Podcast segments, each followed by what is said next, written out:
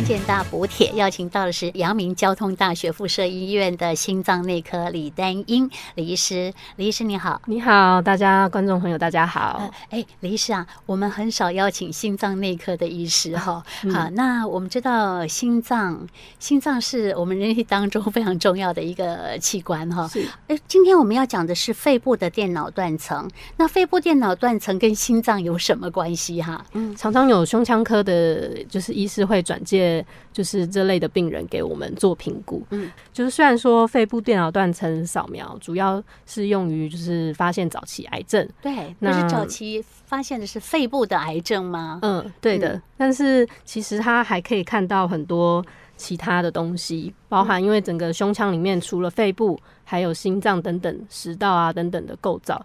那其实我们最常见的呢，看到的东西就是冠状动脉的钙化。嗯，对。那其实这个钙化呢，其实不是呃年纪大就有钙化就没事。其实它呢，就是研究上是发现说，这个钙化可以预测很多呃心血管疾病的发生。嗯，所以其实是一个警讯，就是需要让我们好好的检视自己有没有一些心血管疾病的风险。嗯，那是不是需要开始治疗？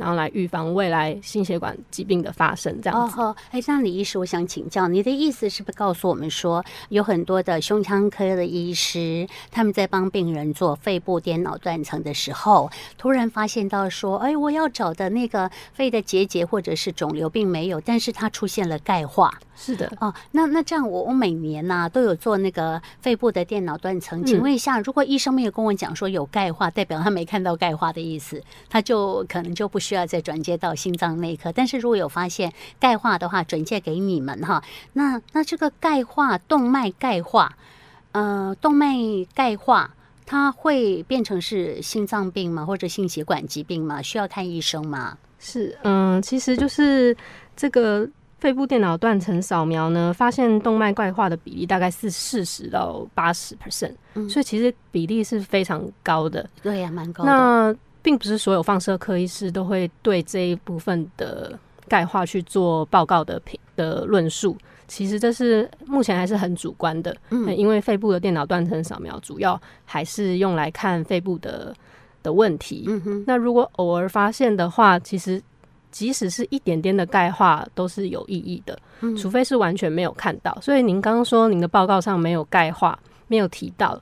那不一定是没有，有可能是放射科医师并没有针对这部分的细节去做描述。哦，对，所以其实最好的状况就是，请你的家庭医师或心脏科医师去直接看你的影像。嗯，那看看是不是有钙化的状况哦。你的意思说，单纯这个肺部电脑断层，其实就可以给心脏内科的医师看这个电脑断层，他可以看出有没有钙化的这个问题。嗯，对的。哦、那我可以去找你，直接请您帮我看就可以了哈。好，但至至少基本上你必须要有这样的一个肺部电脑断层的影像哈，这样子就可以了。那当然，如果说你本身就是一个高风险群，心脏疾病高风险群，有些人也会自费做这个钙化的检查，电脑断层检查。但是跟肺部电脑断层不一样的是，会这个电脑断层的钙化测量呢，会针对心跳去做去做调整。那其实钙化会比较清楚，也会比较仔细一点。所以其实虽然说过去研究发现肺只要是肺部电脑断层扫描，其实跟那个自费的钙化电脑断层扫描有一定的相似程度，但是最准确的还是要做自费的钙化的电脑断层扫描。嗯哼，但如果说就连肺部电脑断层扫描都可以看到钙化的话，那可能就是一个警讯了。是对对，因为就算是这个钙化分数只有一到十分，比起零分也有多三倍的机会。会有心血管疾病的风险哦，这样子哈，嗯、所以呃，如果说真的是被检查到，就只有做肺部电脑断层还检查得到的话，代表需要就医哦。没有、嗯，对，但是就医不代表说你就必须开始做什么治疗了，这只是一个呃。评就是可能你有这个风险，嗯，所以你其实最好还是让心脏科的专科医师去帮你从各个面向呢去评估你有没有这个高风险的几率，嗯，如果有的话，可能就必须要吃药或者是用生活运动形态上面的改变，去降低你以后的风险。嗯哼，哎、欸，那李医师，你这样讲的意思就是说，它有呃预防的一些呃呃参考的依据。对，呵呵，那有分成。诶，次级预防跟初级预防，什么样的状况需要初级预防？那到什么状态就是要次级预防？嗯，是的，因为我们都说就是预防胜于治疗。对啊，对，但我们不要等疾病发生的时候才来治疗。那次级预防是说你就已经发生心血管疾病了，比如说你已经中风过了，你有心肌梗塞过了，哦，这比较严重哦。对，甚至你已经做过心导管手术，放过支架，嗯，然后或者是接受手术，像动脉绕。嗯，冠状动脉绕道的手术，那代表说你已经有产生问题了。是，那这样的病人的话，就必须要继续的做下一次发生的预防。啊，等于说我们不要有第二次的心肌梗塞，我们也不要再次的中风。对对对，对那是所以这些长生呃这些保养的药，大概就是分作，其实就是控制三高啦，啊、就是一个降呃高血压，然后降血降血脂，然后呢再来就是降血糖，对，那再来就是。会中风啊，会心肌梗塞，都是因为斑块破裂之后造成的栓塞，是，所以就可能必须要终身服用抗栓塞的。呃，药物等等，最常见的就是大家很有名的，就是一些搏击啊，或是保三通这类的药物。哦，是，它是属于说你自己本身已经曾经发生过心脏的问题的朋友哈。好，这个算是刺激预防。那刺激预防就要降三高，然后呢还要合并使用一些药物。对，好，那这些药物当然也都有副作用了哈。嗯，好，那个我们呃之后再有机会再跟朋友们讲哈。那那我们如果说没那么严重，叫做初级预防啊，初级预防是用运动预防、用饮食预防吗？还是用什么呃比较好的生活习惯去预防？呃，是初级预防的部分，当然就是也要在请您的心脏专科医师帮你评估，你有没有需要做这类的预防。是，嘿，以。就是以这个搏击的使用来讲，就是如果你没有发生过刚刚讲的状况，那其实很多民众会问我说：“哎，那我到底要不要吃？不是说这个可可以就是一种保险嘛？就是说我可能有机会得啊，那我先吃是不是就比较不容易心肌梗塞？嗯，但研究做出来是发现说，呃，在某一定在一些特定的年纪里面呢。呃，使用这个搏击，如果你是属于高风险群的话，是有一些好处的，就是它可以降低以后发生这些心血管疾病的风险。是，但是如果你的年纪比较大呢，比如说大于六十岁，那最新的一个指引是建议说，大于六十岁就不要初级预防，就不要去吃这个抗血小板的药物。嗯，那要做，嗯，那怎么做？那反而就是要控制你的平常的血压。血脂，哦、然后有没有糖尿病，有没有控制血糖，其实就是回归到原本，就算是你已经发生了，你也是要控制三高。你没有发生，你更应该要先控制三高。是是是，对。那为什么是指大于六十呢？不是年轻的人更需要做这些这些的控制吗？对，嗯嗯、呃，是对。所以大于六十岁的病人，如果没有发生过，要使用这些搏击的药物，要很小心的评估，因为年纪大的人。就是出血的风险就还是会比较高啊。那其实很多降血脂的药物对肝的功能呢，也是会有一些就是影响的。是是是。所以年纪大，当然这些器官啊，比起年轻人还是比较衰退，所以必须要小心的使用这样子。是哈，哇，那这样听起来的话。那不管年纪大的年纪小，都要控制三高，没错，就是了哈。好，所以这个呃，就是我们针对那个搏击哈，呃，这这这个药物啊哈，嗯，我可以问一下他，他有什么样使用的风险吗？他除了对肝功能可能会有一些受损的状况的话，啊，是不是呃吃了这个药的话，呃就。比较不方便手术啊，还是说它可能会有出血的风险？嗯，是的，就是它是比较会有出血的风险。嗯，那肝功能部分应该是在降血脂的药物会比较容易有这方面的顾虑，所以医师会定期的帮你就是检测肝功能的指数。嗯，如果你有使用降血脂药物，是那搏击这类的抗血小板药物的话，嗯、呃，主要是会引起肠胃不适。就包含就是你可能会有胃酸逆流，或者是、呃肠胃道出血，甚至解黑便的状况。是是。那如果说本身你抽血的你的你有一些血液疾病，你的血小板并不是像正常人那么足够的话，嗯，使用这些抗血小板的药物就会增高你出血的风险。哦，是。所以要使用这类的药物，还是要建议要找您的就是主治医师，就是详细的讨论，嗯嗯嗯，再来使用这个。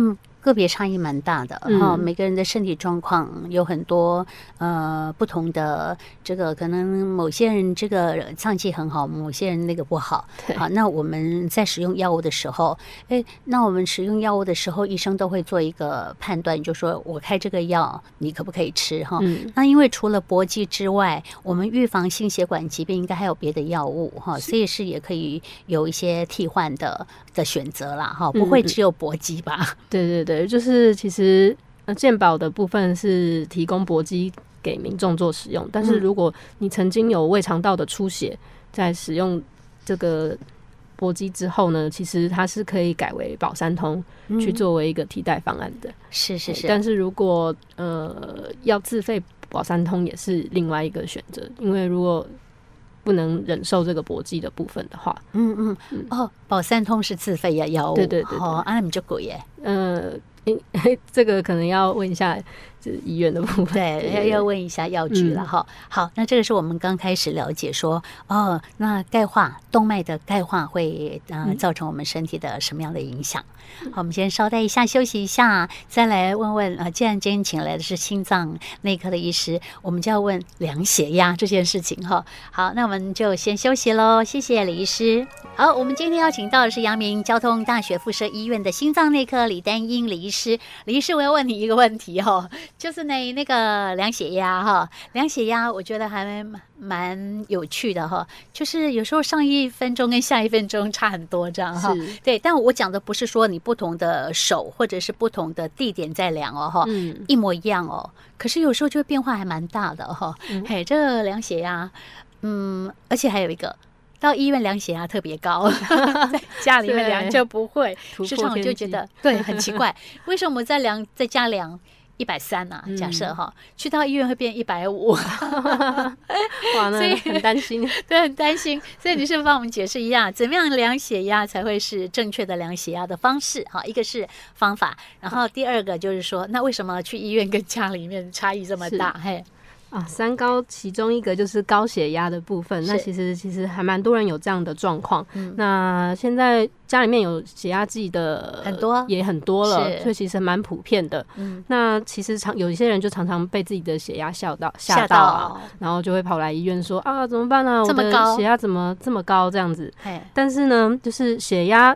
这个量血压就是一个很大的学问啦，哦、嗯，就是血压的量测方式，然后你什么时候量，然后你怎么量，其实都会影响这个数值的判断。嗯哼哼。对，那怎么样才量得准呢？就是。其实就要分享一个口诀给大家。好，那这也是我之前的前辈啊、老师们都常常教导我们的方式。嗯，那甚至在国际上，这是台湾发展出来的方式，也得到认可。哦，是台湾发展的，我还是国外传进来的。二零二零年的时候，有台湾的我们的心脏医学会，那各位先辈专家，然后去同等出来的一个方式。嗯、那其实就是三个数字，大家记得。七二二原则，好，就可以量出一个正确的血压。对，那当然要请李医师解释，七是什么，二二是什么？好的，那其实七二二的这个血压的量测方式呢，主要的是看的是居家的血压，嗯，就是我们在家里面去测量。那不是在医院做测量啊，啊？那医生啊，嗯、医院测量的不不用当成标准吗？呃，医院的测量其实过去一个都是高血压的大型研究，其实反而是用的是自动化诊间的血压，也就是在医院量测的血压。但是这种血压的量测方式就是。不太实际啊，在台湾的话，这个医院里面总是人山人海，可能比百货公司人还要多。嗯，那你要怎么找到一个安静的地方？哦，对，而且还要没有人可以打扰你的地方，那去量测血压。哦。所以其实，在医院的这个环境里面有太多的因素，是会让你的血压有波动。哦，对，所以后来呢，在经过比对之后，就发现说，其实居家血压也有它预测疾病的。的能力，而且甚至跟这个自动化诊间的血压量测是相当的，准确。所以，所以指引才会建议说，用居家的血压量测呢，去作为呃诊断高血压或是追踪高血压。分级高血压的依据，这样子是是好。嗯、那我们的七二二这个七是什么？对，到底七二二是什么呢？对，那七就是说要连续七天的量测血压，哦、一周的时间，对，固定的时间吗？在回诊的前一个礼拜，就是连续七天去做这个量测。是、嗯、对，当然说，如果你一开始是新诊断的高血压，甚至你的血压还不稳定的情况下。就建议你每天测量，嗯、也不一定是就是连续七天。嗯，但是如果你已经进入了一个稳定的状况，你是每三个月拿慢签一次的话，那你也就是为了不要打扰你的生活，也许你可以在拿药的前一个礼拜。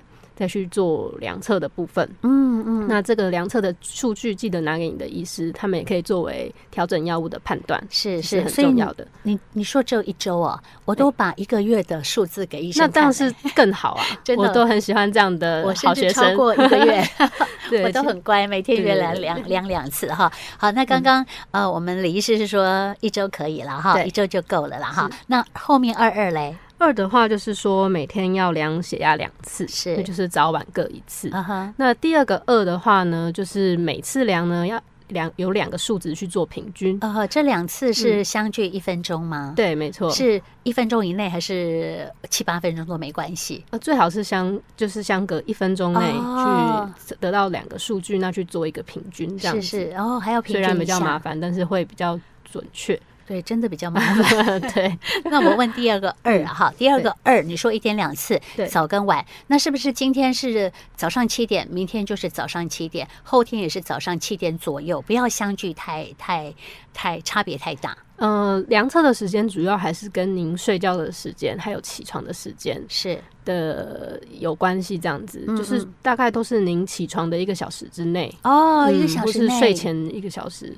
两个小时的情况下去做量测，哦呵，会比较准确。这样子，这样子哈，嗯、啊，那量的这段时间要休息三十分钟吗？呃，是不用，就是量测的话，基本上就是有一些姿势，然后一些规范可能要遵守。哦、基本上就是呃，尽量是不要在吃饭的之后去做量测。比如说你吃了宵夜，然后要去睡觉，这量测可能就会不准，或是你已经吃完早餐了，那在量测。可能也会不准这样子。哦，是睡前的一个小时内，对，就是你量测前尽量先不要进食，嗯嗯，然后呢，再来是尿液要排空，哦，尿液排空，不要有尿意感这样子，哦，那再来就是 对，然后尽量是静坐五分钟之后，在你心情平稳的情况下，在一个舒适的环境，在家里面。你最喜欢的位置，固定的对，然后坐下来，是要记得让你的背靠在椅背上，就是足够的放松，让你的脚不要翘二郎腿，一定要就是双脚贴平在地板上，是是是，那这时候才缓缓的把手拿出来，放在桌面上，对，放在桌面上，嗯嗯，与心脏同高吗？对对对，就是与心脏同高，然后呃，左手。因为靠近这个心脏的部分，可能是会比较准确的。是是好，好，那这样七二二原则已经跟大家介绍过了哈。好，那如果是有高血压的朋友，可能医生就会开降血压的药物哈。是好，所以呃，降血压的药物有什么什么长效啊，什么短效的差别吗？嗯、还有我们吃药是要在什么时间吃降血压的药呢？嗯，那基本上血压的药物呢，大部分都是一天一次。嗯，那通常都是早上的时候吃这样子。是饭前吗？嗯，你可以量测完血压的之后，呃。一起吃这样子哦，是饭饭饭前算饭前饭后，因为你刚起来嘛，你说起来了之后就要量嘛，对，所以可能要呃血压，你可以量完血压之后再吃血压药哦，量完血压药就可以吃血压，量完血压之后吃药了，对对对，哦这样子哦，我就给他固定习惯就好了。那可是有人会是在晚上吃的吗？对，有什么样的状况可以在晚上吃？嗯，医生的话基本上因为也会提。看你提供的数据，就是早上的血压跟晚上的血压，来去做你药物的调整。嗯、那基本上，如果会使用到夜间的，就是睡前的血压药的话，也许是您的晨间血压，就是早上量的那次的血压过高，那就可能会需要夜间的血压去补强这段时间血压的调控，哦，帮他控制好，然后早上起来量不会那么高。是。那如果您是夜间的血压高，白天却是好学生，却是很标准的话呢，可能就是你的早上的药效不够长。嗯，嗯，那我们可能就会倾向开一些长效的药物，去涵盖你夜间的血压的的调控，这样子。是是。那李医师，你的病人有开一天吃两次的吗？嗯，是有的，也有哈，这个叫短效。哎，短效是三次还是两次？啊，您是说一个药物两次吗？对对对对，一个药物降血压的药。嗯，基本上比较少是就是早晚吃同一种类型的药物哦。对，通常是会不同的机转的药物合并的使用，是是去达到一个效果哦。这样基本上一种血压大概可以降十毫米汞柱哦，呵呵一颗啊。对对对，哦，那了解。如果吃到两颗，可能就可以降二十。嗯，呃、对，嗯呃，反正都交给医生处理了哈。我只是说，嗯，好像是这样常理判断哈。嗯嗯，所以，那再来，我们除了说吃降血压的药物来降血压之外，那血脂的问题呢？血脂降血脂也有用，也有药嘛哈。我们知道胆固醇是太高不好哈，但是也有高密度的胆固醇，还有低密度的胆固醇。对啊，这个我很怎么看哈？是那。那当然，请教你的专科医师是最快的方式。是，那他会看您的抽血报告，来听您说明。嗯、但大部分的研究呢，还是以低密度胆固醇去作为这个目标的的去规去检测。就是大部分的药物的实验都是以这个为目标，下降低密度胆固醇为目标。嗯，嘿，所以最重要的就是这个指数的下降。哦，好好，所以低低密度的胆固醇。比高密度的胆固醇更重要，更能够当成是心脏血管疾病的判断，这样子哈。嗯、那我们的低密度的胆固醇要多少多低呀？嗯、呃，这是就因人而异的，就像是刚刚有些人需要吃搏击，有些人不需要吃搏击。嗯哼。那如果你就是已经有过心血管疾病，那你就看你的疾病的严重程度，你有心肌梗塞，然后又有糖尿病，可能你就需要小于五十五。嗯嗯，那如果你只是单纯的有心血管疾病、动脉冠冠状动脉的狭窄的话，可能就是要小于一百。哦，所以数字是不太一样的。对对对。嗯哼哼，哎，那有没有呃跟我们讲一些就是呃建议啦哈？大概吃什么东西可以让我们的低密度的胆固醇哈会维持比较好的状态？是，大家都说，哎，那我就运动就好啦，我还可以吃鱼油啊，那不是坊间都说可以降胆固醇？听说是这样。对，但是其实指引呢去。帮我们归纳，其实鱼油跟运动，它都是能够上升我们好的胆固醇，也就是高密度的胆固醇。哦，那个是我们要降的是低密度的胆胆固醇。它也可以降三酸甘油脂，是，但是对低密度的胆固醇的效果却没有这么的明显。嗯嗯，但反而比较明显的是喝茶这件事情。真的，对我爱喝茶。是可以试看看的这样子。那，绿茶还是红茶？绿应该只要是茶茶类都可以，是不是？是没有问题的。哦，原来是这样哦。对啊，所以要多喝茶喽。不同的方式会降不同的类型的胆固醇。是是是。这个部分可能就民众有兴趣的话，也可以咨询您的的心脏科医师，不要用错了方法，因为有些人总胆固醇是好的。那它是高，它是好的胆固醇不够，那可能就需要用运动的方式，是是是，就能够去把它提升起来啊。对，好，哎，我觉得怎么觉得听起来还蛮复杂的哈？因为胆固醇还有分好的坏的这样哈。对，高密度、低密度，然后怎么样拉升它，或者怎么样降低它，还有不同的这个呃建议啦。所以好像不过了解了之后，你记得就对了。对，就用对方法。是，当然我们都希望每一个数值都在。都是黑字，都是越低越好。啊哈，高高。密度高密度的话，当然要高一点，高一点。对，那第一就要低一点。哈，好，那今天我们讲的都是一些概念的问题哈。好，如果朋友们你已经出现了一些呃血压高、三高的问题，或者说心脏的呃相关不舒服的状况、心血管疾病的状况的话，你当然就是呃直接洽询医师哈，让医生帮您做一个呃诊断，然后再做比较适当的治疗。好，这个呃就请大家呃在基本。概念上，我们今天告诉你了哈，好，你可以自己去量测一下哈。好，那其他的问题，我们就交给医生来帮我们处理了。哎、嗯，非常谢谢李丹医师，嗯，谢谢大家，谢谢，谢谢大家，再见。